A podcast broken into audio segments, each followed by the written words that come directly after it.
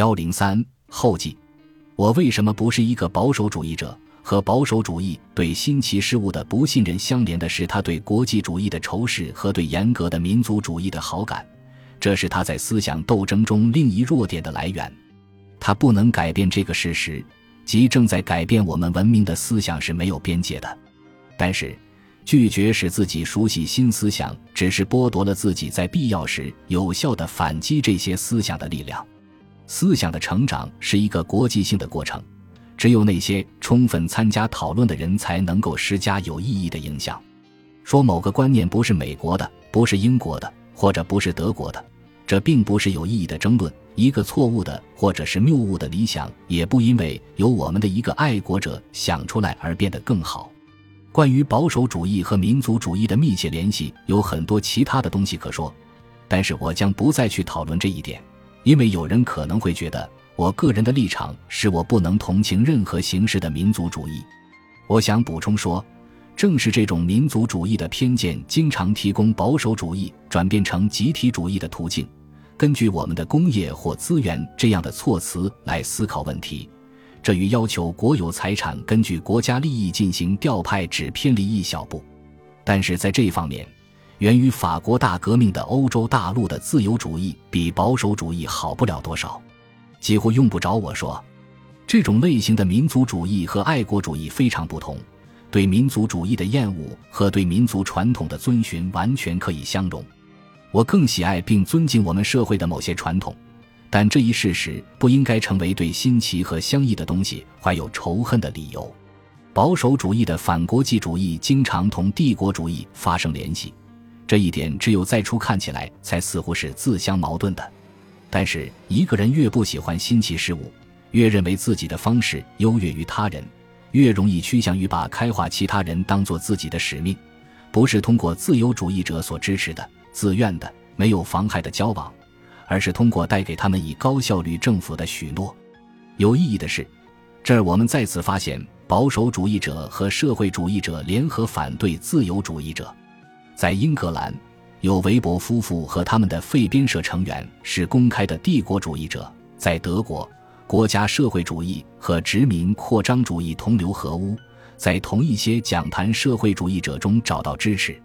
保守主义和社会主义者在这一方面的联合不仅发生在这两个国家，而且也发生在美国。在那儿，就是在老罗斯福时也能看到，极端爱国主义者和社会改革派凑在一起。他们组成了一个政治党派，威胁要控制政府，用它实施建立凯撒式专制政治的纲领。这种危险在现在看来，只有其他政党通过一种在较轻程度上用较温和的形式采纳他们的纲领的方式才得以避免。五，然而，在某个方面可以说，自由主义者取得了社会主义者和保守主义者中间的一个位置。他和试图按照个人理性所规定的样式来重建社会制度的社会主义者的粗俗的理性主义保持一定距离，他跟保守主义者经常求助的神秘主义也保持一样远的距离。被我描述为自由主义的立场和保守主义一起对理智都有一定程度的不信任，以致自由主义者清楚地认识到，我们并不知道所有的答案。一个自由主义者不能肯定他现有的答案是否当然正确。甚至不能肯定我们能否找到所有这些答案。一个自由主义者也不轻视从非理性的制度或习惯以证明了其价值的事物中寻求帮助。自由主义者和保守主义者不同，他愿意正视这种无知，并且承认我们知道的是多么少。在理智不及的地方，不去要求承认一个超自然的知识来源的权威性。必须承认，在某些方面。自由主义者本质上是一个怀疑主义者，但是，这种怀疑主义似乎是要求一定程序的不自信，以便让他人以自己的方式追求幸福，并且始终坚持那种作为自由主义者的一个基本特征的宽容。没有理由说明为什么这种需要意味着自由主义者摒弃宗教信仰。和法国革命时期的唯理主义不同，真正的自由主义和宗教没有争执。我能哀叹的只是那种尚武和本质上不容一己的反宗教主义，它曾使十九世纪欧洲大陆的自由主义如此活跃。这不是自由主义的本质，自由主义的英国祖先老辉格党人已经清楚地表明这一点。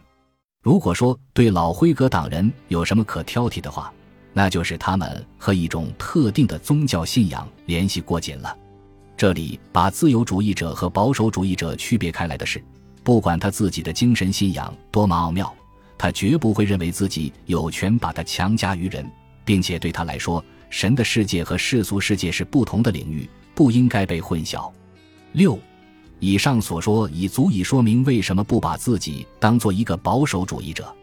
然而，许多人会觉得。由此形成的立场很难认为是他们经常称谓的自由主义的，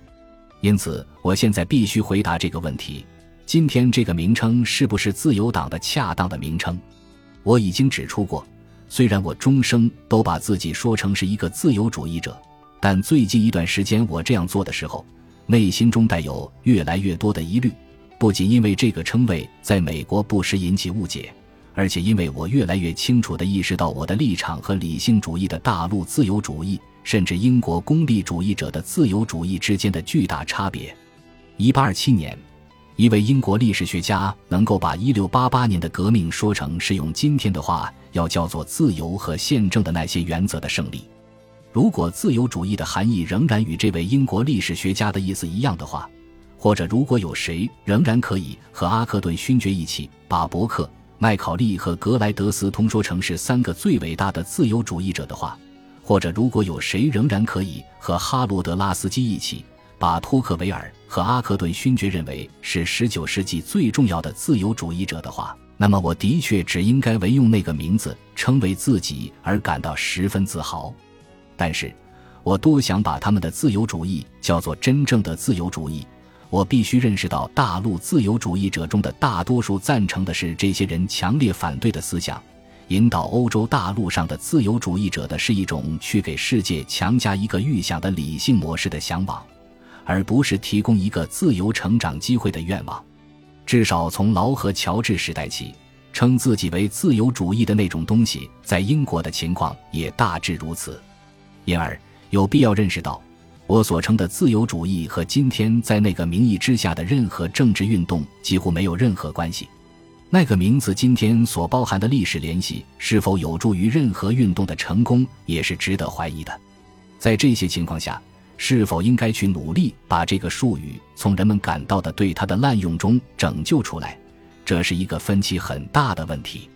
我自己越来越觉得，在未对它进行充分解释之前使用它，会引起太多的混乱。它作为一个标签，以更多的成为一个负担，而不是力量的来源。在美国，按我已经使用过的意义来使用“自由主义者”一词，已经几乎成为不可能了。“自由意志论者”一词已取代了它。它可能是解决问题的办法，但是我认为它非常不具魅力。在我看来，它带有太多的生造词语和替代品的味道。我想要的是一个表述有生命的。赞成自由成长和自发进化的正当的术语，但是我绞尽脑汁未能找到一个令我满意的描述性词语。凄然而，我们应该记住，当我一直试图重新阐明的理想开始传遍西方世界的时候，代表他们的政党已经有了被一个广泛接受的名字。正是英国辉格党人的理想鼓舞了后来作为自由运动在整个欧洲文明的那种运动，并且提供了一种念。被美国殖民地开拓者带到美洲，这种观念指导他们为争取独立而斗争，指导他们制定了宪法。法国大革命以随之而来的集权民主制和社会主义学说，曾给这个传统添加了一些内容。这些添加物改变了这一传统的性质。实际上，在此之前，辉格一直是自由政党众所周知的名称。这个名字在其诞生的国家死亡了。部分是因为他所倡导的原则不再是某个具体政党的特点，部分是因为倡导这个名字的人不再忠实于那些原则。在19世纪的英美两国，辉格党人最终在激进派中间使这个名字名誉扫地。但是，因为只是在自由运动吸收了法国革命的粗糙好战的理性主义之后，自由主义才取代辉格主义的位置。因为我们的任务主要是把这种传统从渗入其中的过分理性主义的、民族主义的和社会主义的影响中解放出来，所以从历史角度看，辉格主义是我信奉的观念的正确的名字。随着我对思想进化进程了解的越来越多，我也更加意识到，我只是一个不悔悟的老辉格党人。我要强调一下“老”字。本集播放完毕，感谢您的收听，喜欢请订阅加关注，主页有更多精彩内容。